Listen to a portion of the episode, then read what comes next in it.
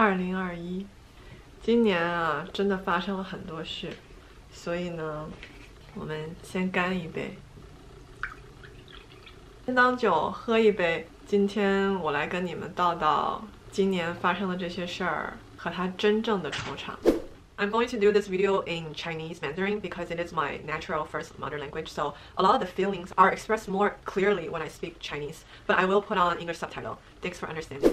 从往年的年薪三十万到今年几乎为零，重新开始自己创业，这其中的滋味儿，唉，咱先干一杯。今年我真的经历了挺多事儿的，虽然。前提是都是 by choice，我自愿的，但是后面想就是，唉，想想我还真是折腾。咱们故事就从今年的大事件开始说吧。二零二一年的年初，我决定搬离湾区，搬去那种不知道你们有没有看过《向往的生活》那种乡村田野，无忧无虑，没有拘束的那种感觉的样子。那个就是我觉得我们这些城市啊，像我这种干科技公司干了这么多年，每天中文怎么说，就是竭心竭虑，反正就是花了所有的心思和力气去干好我的职位，这每天都超级累，全是会。这么多年我的工作就是起来以后就开会。一整天下来处理问题，一直到处理到睡觉那一刻，睡眠还睡不好，因为有时候睡眠还在想问题，然后第二天早上起来继续处理问题，就这样子过了好多年。每次出《向往的生活》，我都看，然后每次看的时候就觉得那就是我向往的生活，然后我就就这样子慢慢的种草了这种生活，在我的内心里面发芽了好多年，长得很厉害，但是我都没有拔这根草，直到今年一月份，我决定拔这根草，搬去真正的美国大乡村。去过所谓的向往的生活，说巧不巧，那个美国大乡村那边的房子呢，刚好够便宜，能够让我过上不只是向往的生活的田园风光，还有就是我一直心心念念这么十几年来都想要的财务自由的生活。所以我就考虑了几个月，然后决定，对我要辞职，我要搬过去，我要让自己逃离世间的痛苦，只过单纯自己想要的自由生活。然后呢，我就搬过去了。如果你已经看我的频道很久的话，你就知道我这一年大概发生了什么事情。我就简短的说一下。刚搬过去的时候真的很好，我还出过几个 monthly vlog，我就每个月会出一个 vlog，讲一讲那种自由的感觉、自由的滋味儿。然后呢，慢慢的我发现田园风光虽好，但是没有城市可以给的那种方便，没有餐馆，没有外卖，没有好朋友，没有电影，没有东西可以逛。我唯一有的。就是狗狗，还有我后院的一个大菜园子，差不多也就如此了。其实刚开始的时候还是非常开心的，但是后来我就有点发现不对劲儿啊，我就觉得我的人生的意义没了，因为我这个人就不知道是不是这么多年工作，还是从小就如此，应该做点什么给社会带来帮助，就 contribute to the society 的一些事情。不管以前工作多辛苦，我觉得我做的事情。它总归是有些结果的。我要不就是给我的组谋了更多的福利，要不就是我们的公司提供的服务给世界的用户带来更多福利。就不管怎么样，总觉得自己 add some value。但是这个田园生活就让我失去了那种感觉，我有点儿就不知所措，有点迷失。就在我还在迷失、没怎么反应过来的时候，湾区这边的房子已经涨了三十万了。我本来的打算呢是卖掉湾区的房子，在乡村那边先住住，然后看看这个湾区是不是会有房价的下滑，然后这样子的话我再买一栋。但是，no，大家都知道完全没有，完全完全没有下滑。我就慢慢的从考虑要不要买一栋，变成了还能不能买得起一栋。我在湾区的这些朋友和同事都在疯狂的继续赚钱，换了更好的工作，开了副业，还有副业年薪百万的。然后我在那边唯一的收获就是我种了几根黄瓜，还吃了，挺好吃的。但是 you know what I mean，就是完全不一样。然后这样子会给我很多危机感。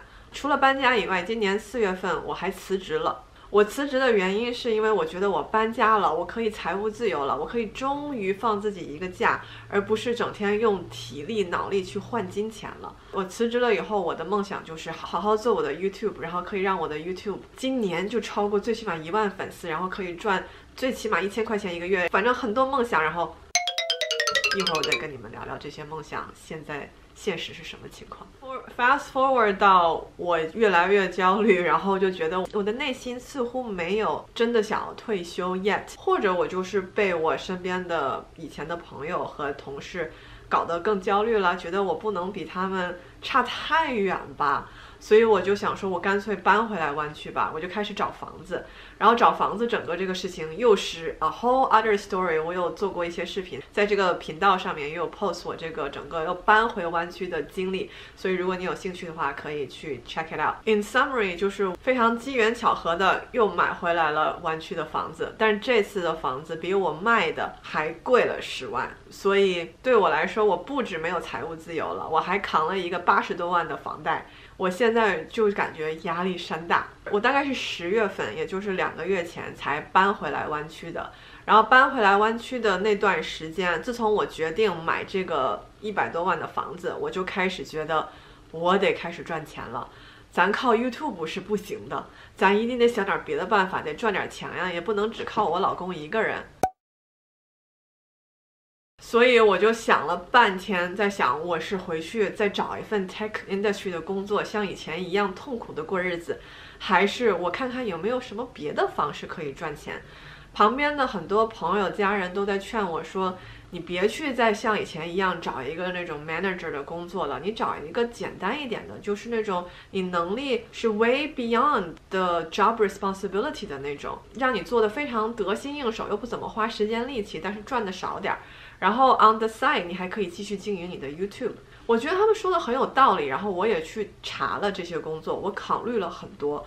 我去做过送外卖，我考虑了要去狗医院去当前台或者是狗的护士，但是那个要先考个执照。我也调查了，当狗护士考完执照以后，大概每个小时的收入是十七块美金。这个如果不行的话，我也考虑过要去做 sales。我们这边有一个很大的 shopping center 叫 Livermore Outlet。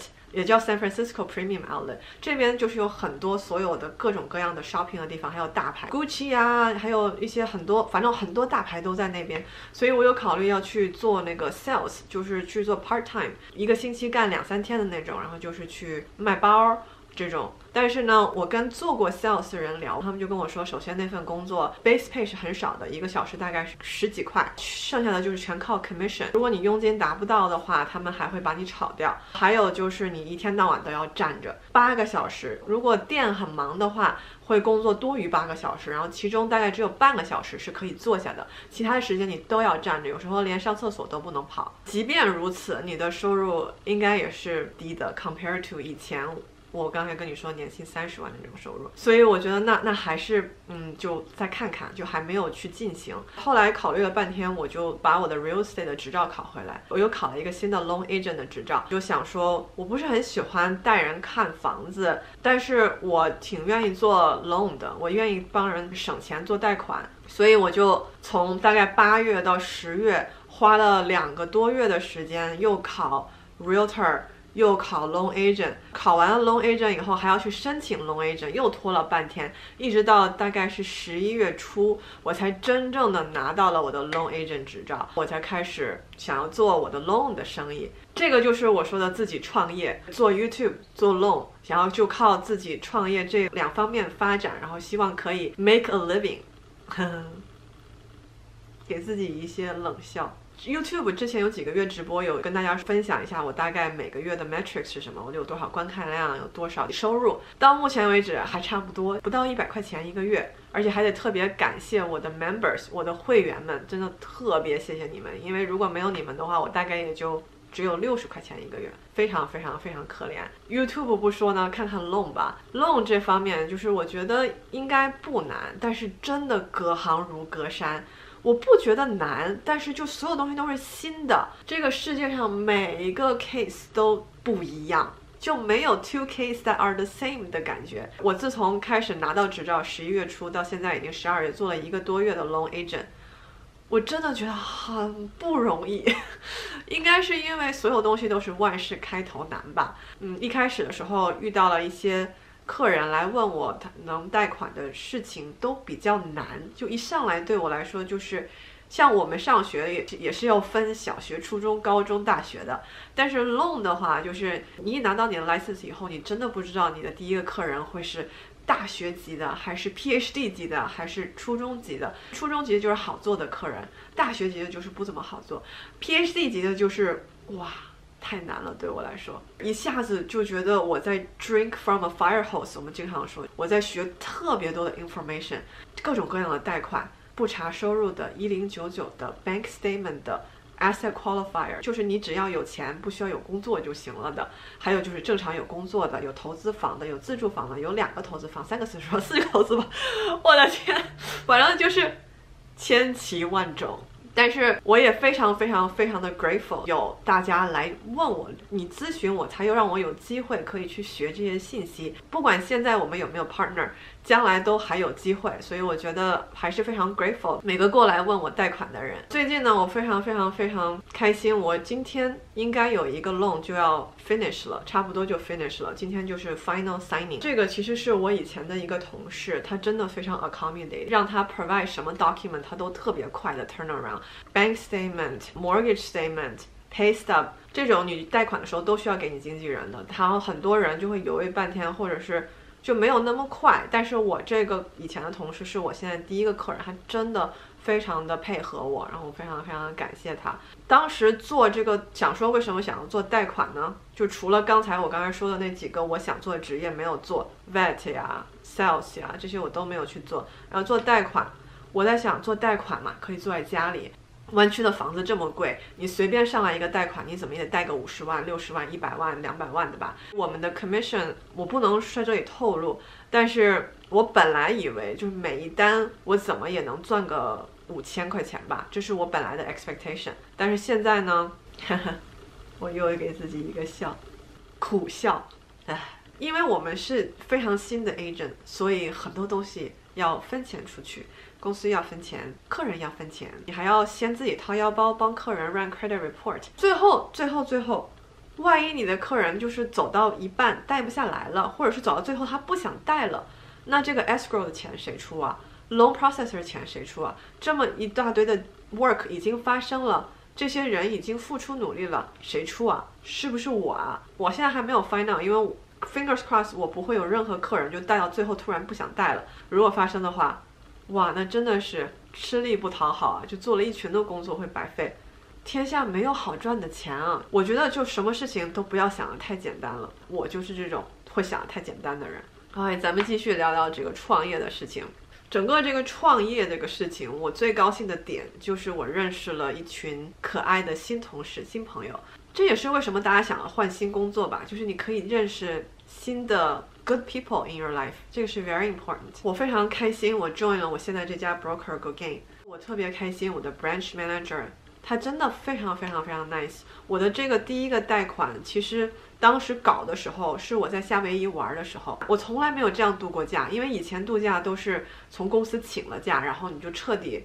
电脑都不带，就直接就飞了，就走了，就再也不用管公司的事儿了。但是自己的生意真的不是这样的，就是你必须要一直在 available，客人需要问你问题的时候，你一直都需要回答，你不能突然间就找不着了。我那几天在夏威夷的时候，早上晚上一直在忙这个贷款的事情，然后还有一天我要帮客人 lock rate，因为我们的利率会每天不一样，然后我们那天就是利率比较好，我想赶快把这个利率给锁住了，这样子客人就可以拿到最好的利率。天我我老公 schedule 了我们要坐船出海，需要九点钟就出海，海上又没有什么讯号什么的，我们还有个 deadline，就是每天需要在一点之前把这个利率给锁上。那个时候就是我真的很焦虑，我就找我的 branch。Manager 帮我，他帮我去锁的利率，就是这也不是他的活儿，但是他就愿意帮我。而且除了这个之外，哇，我真的是问了他太多的问题了。我觉得我的 branch manager 一定在想，为什么为什么我会被招进来？我怎么会有这么多的问题？但是还好，后来我就是。慢慢业务就熟了嘛，就上手了，然后也公司的 resource 也大概都知道怎么找了，所以就知道应该要去哪里找什么文件会有这个答案，所以就不用一天到晚的都烦我的 branch manager。公司还有那个内部的 chatting system，所以我们可以 twenty four seven 随时都可以往里面扔问题，然后总是会有人回答，这样子就可以很快的服务到我的客人。我还认识了一个特别特别特别 nice 的 loan processor。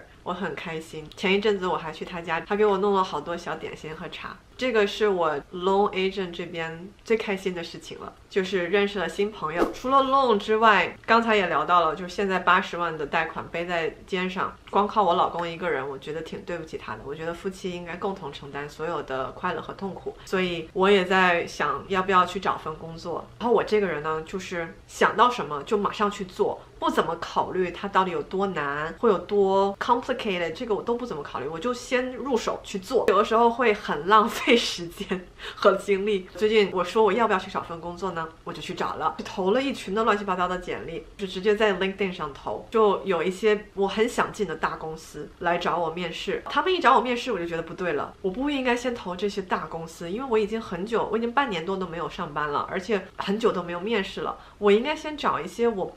不是很确定的小公司，先去面一面，等我面熟了，我再去投这些我真正想要进的大公司。但是 too late，因为我已经投了，然后人家已经找我面试了，所以我就只能去面了。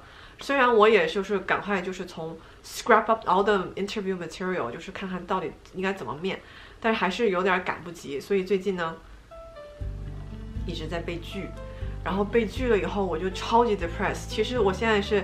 下午在录这个视频，我中午已经哭了一阵子，哭到我都不想吃饭了，就是觉得有点抓狂，就是觉得我是不是所有的路都走错了？我是不是不该辞职？我我是不是不该去做 long agent？我是不是不该去做 YouTube？我是不是就应该在以前那份工作就做到死？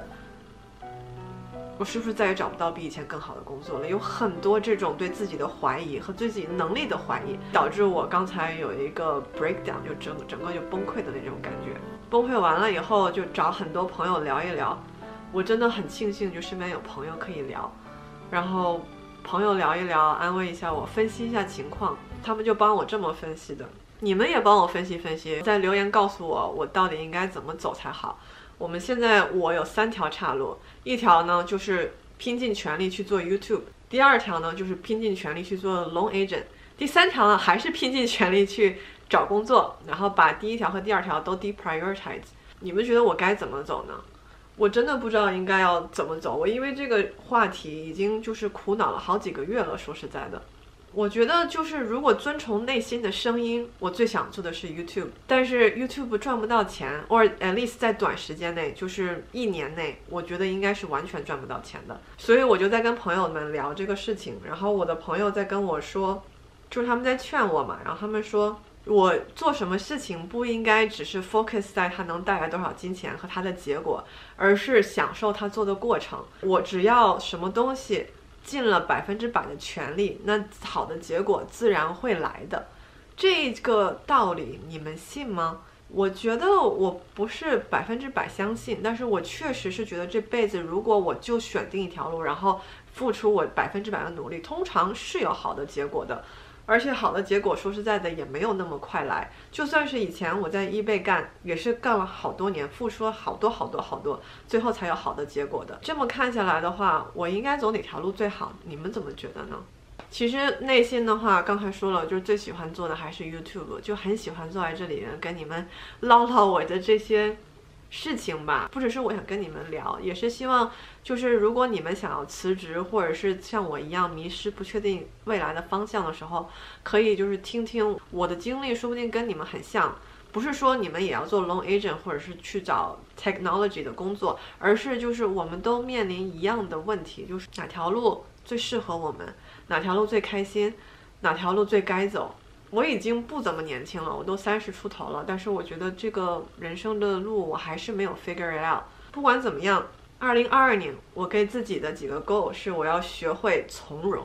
这个是我一直都不会的东西，我就一直是非常心急的一个人，想做什么去做，会付出很多很多很多努力。然后我要是不成功，我就特别难过，像今天这样崩溃，哭一场，然后又 confuse，不知道是不是应该继续做。所以我二零二二年要学会从容，试一试去体会这个过程，而不是 focus 在结果上。不要总是想把自己逼死，尤其是那些不受我控制的事情，就很多东西真的不受控制的事情，要学会放手。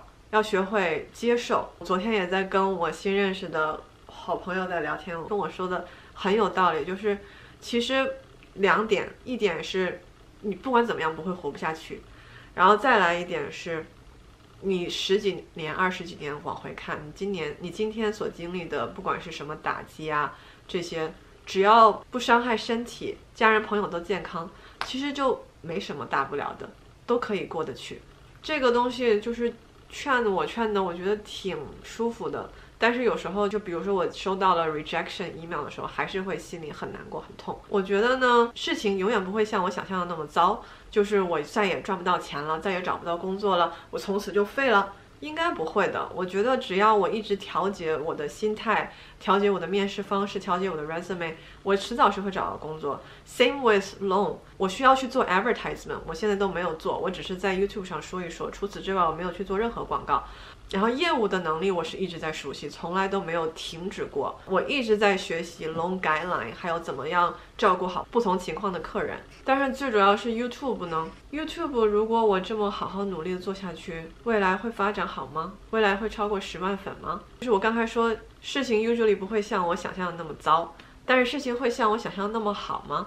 就像我之前想说做 loan agent，每单都怎么怎么也得赚个五千块钱吧，然后一年做个二十几单就收入十几万了，哈哈，不会不会发展的那么容易那么好，但是也不会说就是如果我继续努力就一个客人也做不到，也不会。我要告诉自己，focus on bettering what I do，the results will follow。咱现在就只能相信这个了，会不会真的发生呢？本频道会继续 update。谢谢大家今天听我在这儿聊聊今年辞职后真实的想法。